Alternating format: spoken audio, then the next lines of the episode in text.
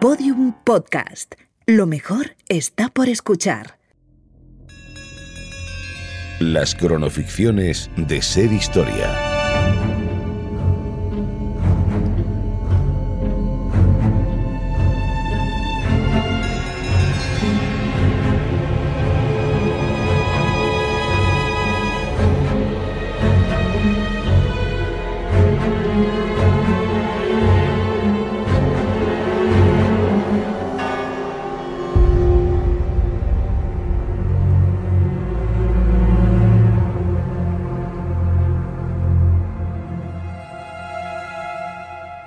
Jean-Eugène Robert Houdin, nacido a principios del siglo XIX en Francia, uno de los magos más influyentes de la historia, tan influyente que años después, y lejos de Francia, en Estados Unidos, un tal Eric Weiss, mago escapista de profesión, eligió como nombre artístico Harry Houdini precisamente como homenaje al gran maestro francés.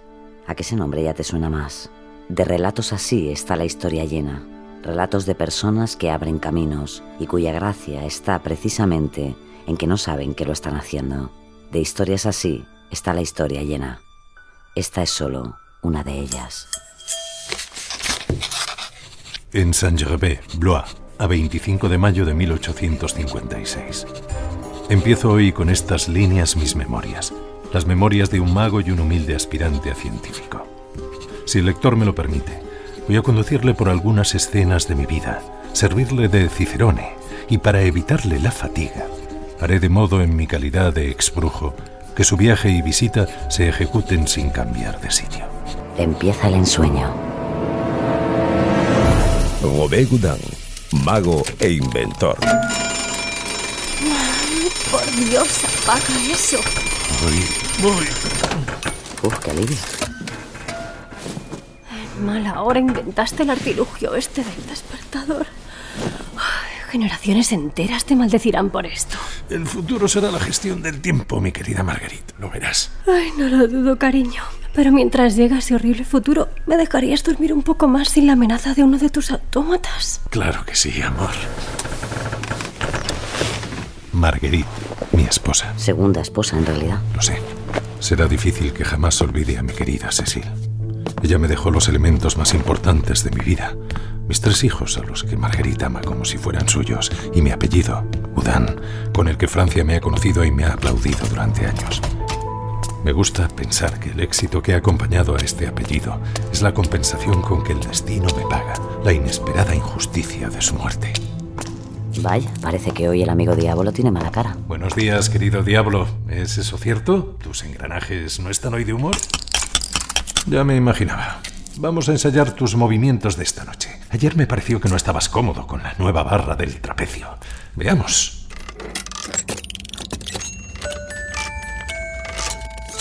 Maravilloso, Antonio. Eres sin duda uno de mis mejores autómatas. Y sin embargo, hace un ruidito raro cuando da la voltereta hacia atrás, ¿no? A mí no me suena raro. Mira, escucha.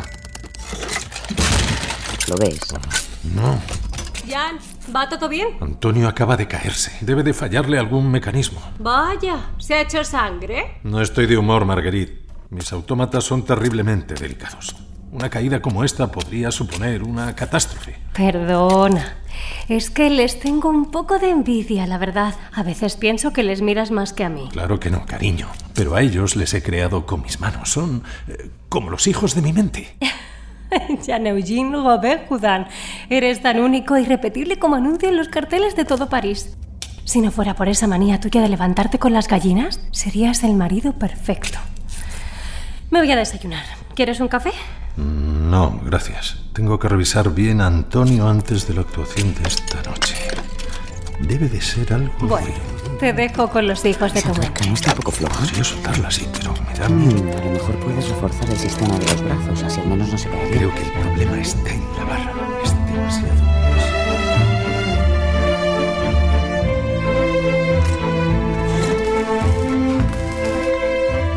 Los hijos de mi mente.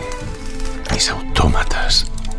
Dicen los entendidos que los humanos necesitamos sueños, ambiciones para vivir plenamente. Napoleón, sin ir más lejos, se hizo coronar emperador de los franceses en 1804, apenas un año antes de que yo naciera. Quizás esa ambición suya se contagió a toda Francia y marcó el sino de nuestro tiempo. La mía siempre fue el conocimiento. Durante muchos años, antes de poder dedicarme por entero a la magia, fui relojero. Papá. Los mecanismos complejos me fascinan y llevé todo lo que aprendí de ellos a la construcción de mis autómatas.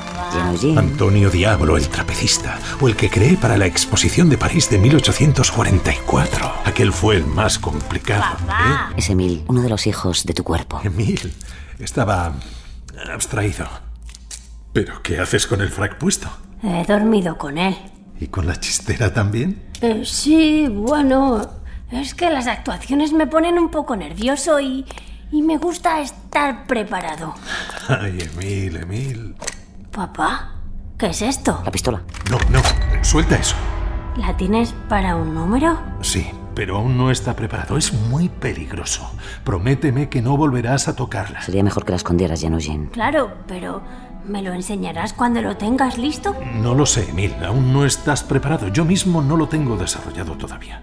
Es un número muy arriesgado. Varios magos han muerto haciéndolo. Solo estoy investigando. Pero papá, cuando lo tengas listo, atraparás de verdad la bala entre los dientes. ¿Vuelas de verdad cuando practicamos la suspensión etérea en la soirée? No, pero no es lo mismo. Es una ilusión, Emil. Prestidigitación. Hacemos que parezca magia, pero es ciencia, práctica y conocimiento. ¿Has leído los libros que te dejé? No. Pues léelos, venga. Y quítate el frac, está todo arrugado. Vamos a tener que plancharlo. Nunca lo olvides. El aspecto de un buen prestidigitador es tan importante como su habilidad con los ejercicios. No le irás a soltar otra vez lo de las armas. A ver, dilo conmigo. ¿Cuáles son nuestras armas? Ingenio, ligereza y elegancia. Muy bien, ese es mi chico. Vamos a arreglar ese frac. Esta noche estrenamos espectáculo y tiene que salir perfecto.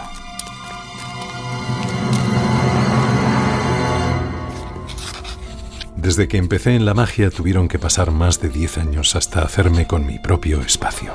Un teatro con mi nombre.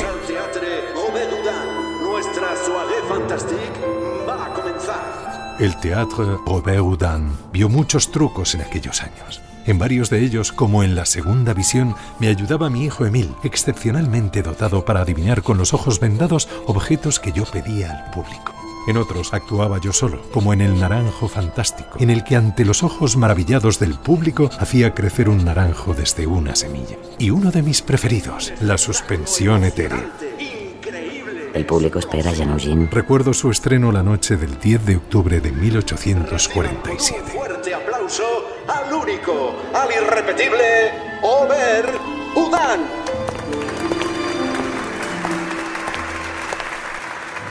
Señoras y señores, gracias por honrarme con su presencia. Esta noche serán ustedes los primeros en presenciar mi último descubrimiento. Lo he bautizado como la suspensión etérea. No esperen grandes artefactos, porque todo el secreto cabe en este pequeño frasco de cristal. ¿Alguien se imagina lo que contiene? Éter. Éter en alto grado de concentración. Ustedes conocen el éter, y hasta es probable que algún médico les haya anestesiado con él. Pero yo he descubierto en el éter una nueva propiedad maravillosa. Para hacer este ejercicio voy a necesitar la ayuda de mi asistente. Por favor, Emil. Buenas noches, Emil. Buenas noches, papá. Emil, quiero que subas a este taburete. Sí, padre. Emil sabía perfectamente lo que tenía que hacer. Se subía a una banqueta y apoyaba los brazos en forma de cruz sobre dos bastones que llegaban hasta el suelo. ¿Estás preparado? Sí, padre, estoy listo. Estoy abriendo el frasco con éter y se lo estoy dando a respirar a mi asistente. Vean ahora cómo Emil parece quedarse dormido y cómo todo el peso de su cuerpo se apoya únicamente sobre los bastones. En ese momento el cuerpo de Emil se volvía tan ligero como un globo y yo me apresuraba a retirar el taburete de debajo de sus pies y también uno de los bastones. Y Emil quedaba suspendido en el aire, con el bastón derecho como único contacto con el suelo. Mirad, está levitando. Pero el verdadero asombro llegaba cuando con la única ayuda de mi dedo meñique elevaba a mi hijo hasta ponerlo en posición horizontal, como una bandera en un día de viento. y mi hijo parecía flotar dormido en el espacio, ajeno a las leyes gravitacionales. Es increíble. ¿Estáis viendo eso? ¡Bravo! ¡Bravo! ¡Bravo! Les contaré un secreto. Cuando algo así ocurría en el escenario, no era mi hijo el que volaba, era yo. El éxito de un número suponía la feliz culminación de horas, años de esfuerzo y dedicación. Entonces todo cobraba sentido. Ingenio, ligereza, elegancia. El problema venía después.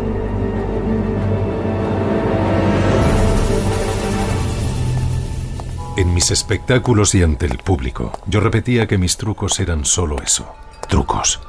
Pero por mi experiencia, los humanos necesitamos de los problemas, y los problemas suelen ser derivados de la ignorancia. Algunos de mis espectáculos terminaron en altercados.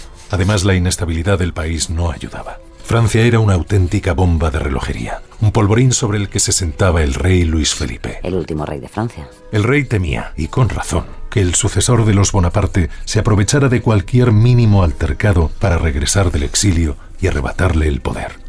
Por eso, cuando uno de mis trucos generaba controversia, yo ya sabía lo que me esperaba esa noche en el camerino. Adelante. Buenas noches, Monsieur Dan. Le ruego que me acompañe a la prefectura. Sí, ya sé.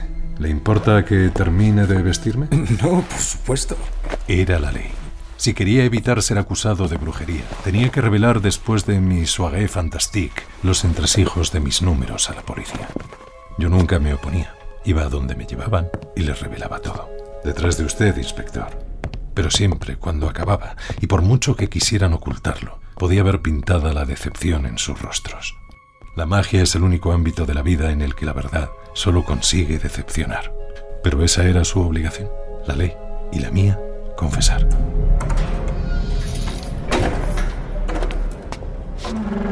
Supongo que esta noche toca destripar mi suspensión etérea. Exactamente. ¿Cómo hace usted el truco? ¿Cuánta gente está involucrada? ¿Qué productos usa? Y yo lo contaba todo. Sabía que la policía pasaría por encima de mí y de mi familia con tal de conseguir la información y despejar toda sombra de duda sobre si yo era un brujo. O un conspirador. ¿Qué pasa con el chico... Eh, em, Emil es mi hijo. Ya le han visto colaborar conmigo en otras ocasiones. em, sí. Ese éter, ¿qué efectos tiene? Ya se lo he dicho. El frasco que enseño sobre el escenario está completamente vacío. Es solo aire. Y aunque no lo estuviera, es éter. ¿Qué mal podría causarle? ¿De verdad cree que haría daño a mi propio hijo? Ah, no te contesta. Me parece que hoy no es el truco lo que más les preocupa. Monsieur Dan, nos preocupa que esté poniendo en riesgo la vida de su familia. Se lo preguntaré directamente. ¿Guarda usted armas en casa? ¿Armas? No. ¿Y qué me dice de esta pistola? ¿Acaso no la reconoce? Sí, es mía. ¿Cómo he llegado hasta aquí? ¿Han entrado en tu casa? Pero no es un arma. Bueno, sí es un arma, pero solo la uso para uno de mis trucos. ¿Dispara balas? Pues claro que dispara, pero solo la uso para... Para el truco de la bala. ¿Me equivoco? No, pero... Es un truco peligroso. Acabó accidentalmente con la vida de Madame de Linsky en 1820 y con la de Arnold Bach en 1840, si no estoy equivocado. Si tan bien informado está, sabrá que el de Bach no fue un error suyo, sino un asesinato. Un voluntario le metió clavos en la pistola deliberadamente. Como sea, monsieur. Sigue siendo una pistola en una casa con una mujer y tres niños. Inspector, me ofende si insinúa que sería capaz de poner en peligro la vida de alguien que no fuera yo mismo. Tampoco eso sería mejor. En caso de que fuera usted el accidentado, se trataría de suicidio. Y le recuerdo que esta práctica también está penada por la ley. Esto es ridículo. ¿Hemos terminado? Por esta vez sí. Puede llevarse la pistola, pero nosotros nos quedaremos con las balas, si no le importa. Buenas noches. En los años que siguieron nunca dejé de ser sospechoso del delito de brujería para las autoridades. Obtuve mucho éxito, pero cuanto más crecía más estrechaba el cerco de mis interrogatorios y el acoso del público. Y luego estaba la propia Francia. La pobre Francia. Sus calles se llenaron de continuas revueltas políticas y sociales. La restauración terminó cuando el rey fue derrocado por la Revolución de 1848. Tras la insurrección se proclamó la Segunda República. Luis Napoleón Bonaparte regresó del exilio, ganó las elecciones y se convirtió en el primer presidente de Francia elegido por sufragio universal. Un universal masculino, más bien. Las mujeres no votaron. Ocho años lleva a Luis Napoleón al frente del país, pero ahora ya no como presidente. Tras un golpe de Estado, se autoproclamó emperador, el emperador Napoleón III. En fin, ¿qué se podía esperar de un Bonaparte? Yo prefería alejarme del mundo, retirarme de los escenarios y de la capital y dedicarme a mi gran pasión, el conocimiento. Mis relojes y por supuesto mis autómatas ocupan gran parte de mi vida junto a Marguerite y los chicos. He inventado multitud de artilugios en este tiempo, muchos de ellos de uso doméstico. De todos daré fe en estas páginas por si sirvieran de ayuda a la posteridad. Uno de ellos, por ejemplo, creo que es especialmente útil a la hora de librarse de las visitas indeseadas. Consiste en un... No puede ser. Ibas a hablar de tu timbre y precisamente... Jean Eugene, es tu maldito armatoste. Debe de haber alguien en la puerta. ¡Hoy! Pues sí que es casualidad. La verdad, Jan Eugene, por muchos inventos que idees, nunca podrás imitar la increíble sincronicidad de la vida. Buenos días. ¿Puedo ayudarle en algo? Buenos días. Busco a Jean-Eugène eh, Robert Houdin. Soy yo. ¿Quién es Jean Eugene?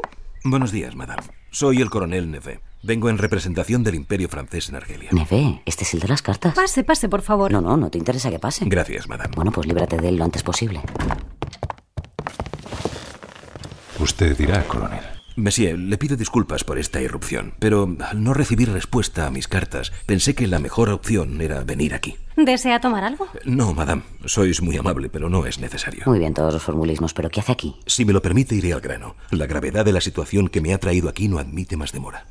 Monsieur Udan, desde la primera vez que solicité vuestra presencia, nuestra situación en Argelia ha empeorado ostentosamente y amenaza con poner en peligro el imperio. Tenemos suficientes indicios para prever un alzamiento contra las tropas francesas allí desplegadas. ¿Un alzamiento? ¿De qué tipo? Una rebelión popular instigada por los moravitos. ¿Moravitos? Ascetas musulmanes, ermitaños, son los líderes religiosos en el Magreb profundo. Estos hechiceros están exacerbando a la masa contra Francia, y no solo con sermones incendiarios, no.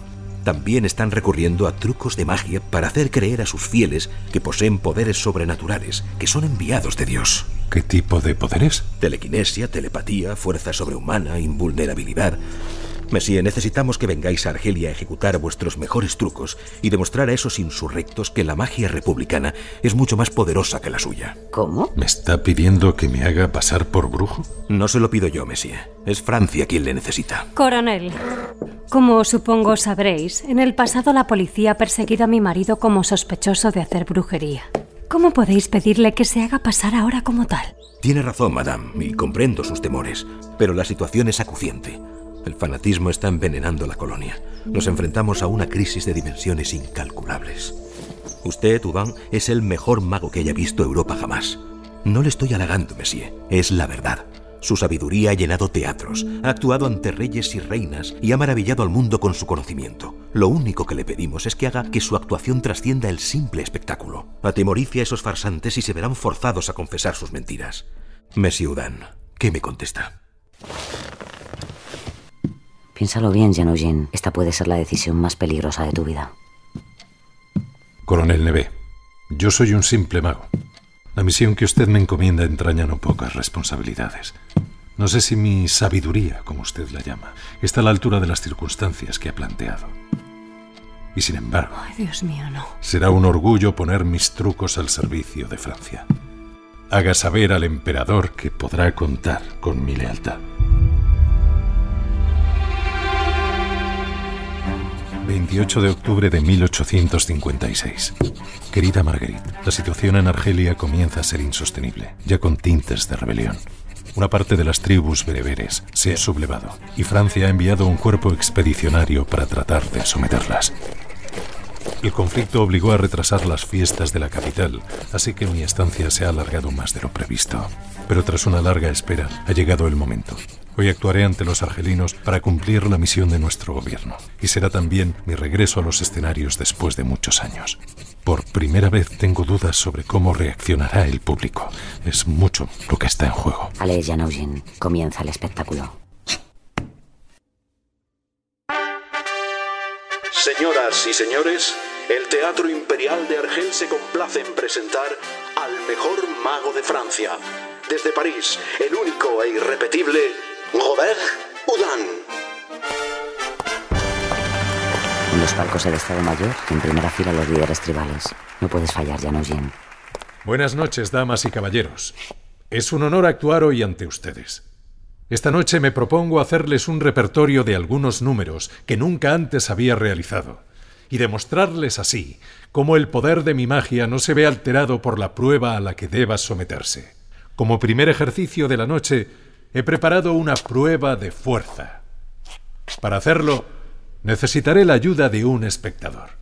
Y ya que estamos en Argel, me gustaría que fuese un argelino. Me presento voluntario. Suba al escenario, por favor.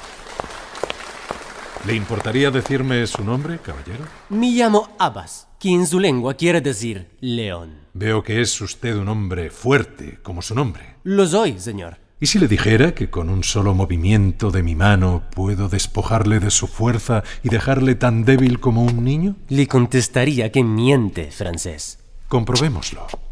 ¿Ve este cofre en el suelo? Levántelo si no tiene inconveniente.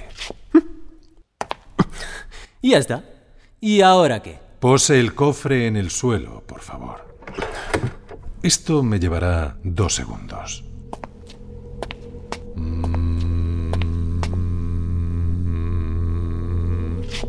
¿Qué ha hecho? Compruébelo usted mismo. Levante la caja de nuevo, por favor. ¿Este es todo su poder? ¿Hacerme levantar una caja? Lo haré en... ¿Eh? ¿Ocurre algo? ¿No puede levantarlo? Intente moverlo entonces. No puedo, no puedo moverlo. Maldito francés. ¿Qué le ha hecho al cofre? No es el cofre, es usted. Ahora su fuerza me pertenece. Mentís. No siga, ya le digo que es inútil. Pero si se aparta del cofre, le devolveré su fuerza en unos pocos segundos. Adelante, Abbas. Intente levantar el cofre. ¿Cómo es posible? Ahora el cofre me parece tan ligero como una pluma. No entiendo. Aprovecha. El de quitar y devolver la fuerza a voluntad es solo uno de mis poderes, damas y caballeros. A continuación, realizaré otro ejercicio para demostrarlo. Abbas, ¿quiere ser de nuevo mi voluntario o prefiere regresar a su asiento? Me quedo. Cuidado, Janujin. En Argelia la humillación es el peor de los castigos y este Talabas podría buscar la forma de vengarse. Desde tiempos inmemoriales, el ser humano ha deseado ser invulnerable. Invulnerable a las fieras, al hielo, a las tormentas. Pues puedo decirles que yo he sido tocado por el cielo con un escudo natural. Abbas, ¿sabe usted disparar? No encontraréis un tirador mejor que yo. Como ven, en mi mano derecha tengo una pistola y en la izquierda dos balas de plomo. Nuestro tirador va a usar un cuchillo para marcar los proyectiles a fin de poderlos reconocer más tarde. ¿Me hace el favor, Abbas? Ya está. Démelas, por favor. Ahora voy a cargar la pistola. Nuestro voluntario está de fiel testigo. Por favor, Abbas, tome el arma y examínela. Asegúrese de que no ha sido manipulada. No sé si esto es buena idea, Janujin. Podría manipular el arma a él. Acuérdate de Arnold Buck. Todo parece en orden. Bien, déjeme que tome unos pasos de distancia. Ahora dispáreme al corazón. Disculpe, pero... No me pasará nada, Abbas. Como le he dicho, estoy bendecido con el don de la invulnerabilidad. Dispare, por favor. Por favor. Lo está deseando. No sé si... ¡Dispare! No, Janujin, no. ¡Dispare!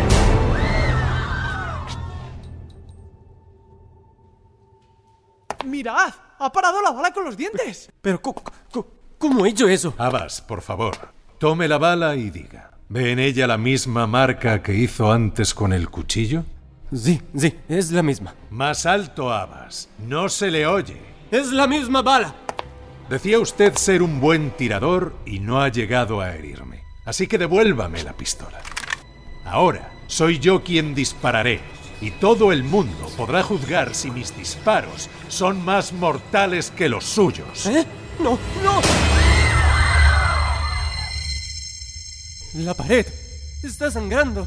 La pared está sangrando. Es sangre de verdad. Que Alá nos asista. Jenun, piensan que eres un demonio. Al fin y al cabo, toda mi vida he sido acusado de cosas parecidas. Al menos ahora el coronel Neve les explicará que todo ha sido una ilusión y con suerte dejarán de creer en los falsos profetas. La humanidad nunca dejará de creer en falsos profetas, pero si por cada uno de ellos nace alguien que lo desenmascare, al menos podremos esperar que las fuerzas estén, aparentemente, equilibradas.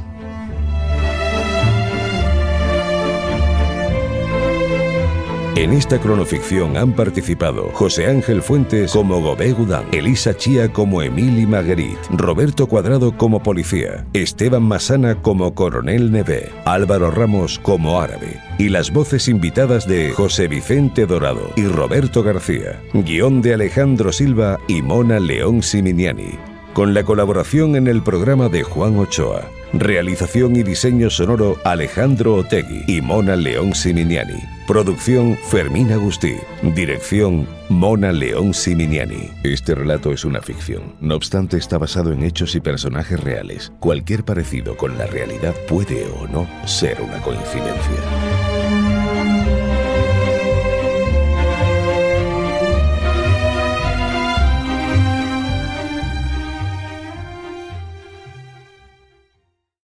Todos los episodios y contenidos adicionales en podiumpodcast.com y en nuestra aplicación disponible para dispositivos iOS y Android.